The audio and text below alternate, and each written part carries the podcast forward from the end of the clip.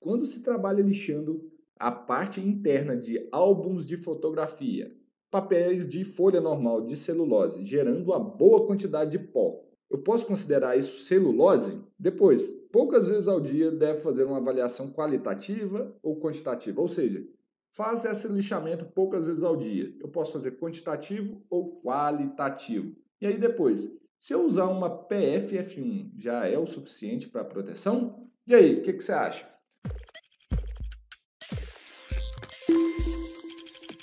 Fala galera, vocês estão respirando bem por aí? Hoje, no nosso vídeo da série né, Analytics Responde, nós temos mais um episódio e esse tema é muito interessante. Olha a pergunta que eu recebi. Quando se trabalha lixando a parte interna de álbuns de fotografia, papéis de folha normal de celulose, gerando uma boa quantidade de pó, eu posso considerar isso celulose?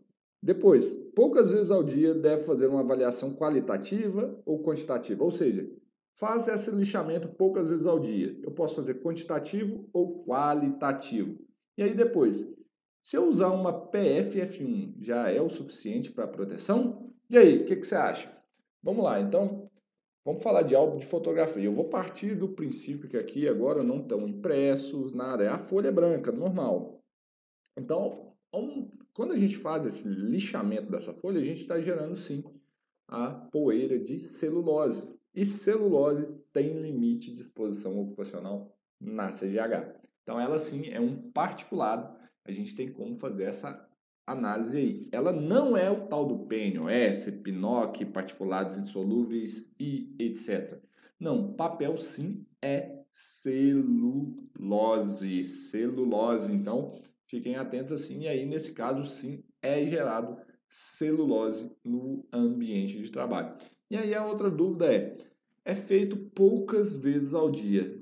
Isso é um risco ou não é? Então, aqui para mim, estou aqui no estúdio da Analytics, se me falar que é pouco ou muito, é complicado, eu não consigo te dizer isso. O que é pouco, o que é muito? Cada um tem uma percepção. Então, o que, que acontece?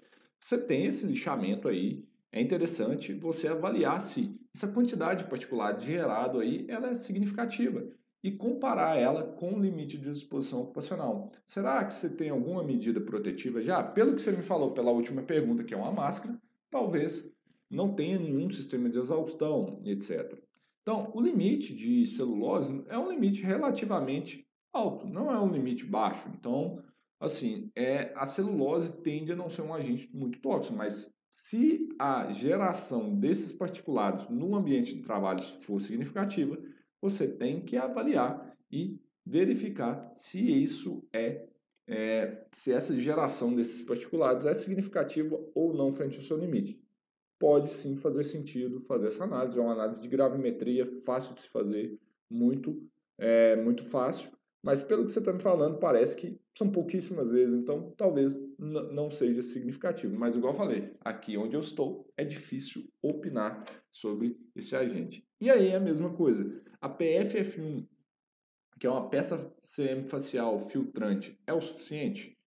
Ela tem algum dado? Aí é difícil, mais difícil falar. Em tese, para poeira, é uma peça semifacial, já é um material que pode ser utilizado, mas aí você tem que usar lá, dar uma lida no PPR e verifica se o fator de proteção atribuído a ela é suficiente. Ou seja, compare o seu fator de proteção atribuído a essa máscara se ele oferece o fator de proteção requerido que você tem no ambiente de trabalho. E como que eu sei o fator de proteção requerido? Você vai pegar a divisão da exposição, a concentração do agente no ambiente no ar, dividido pelo limite de exposição ocupacional. Esse é o fator de proteção requerido.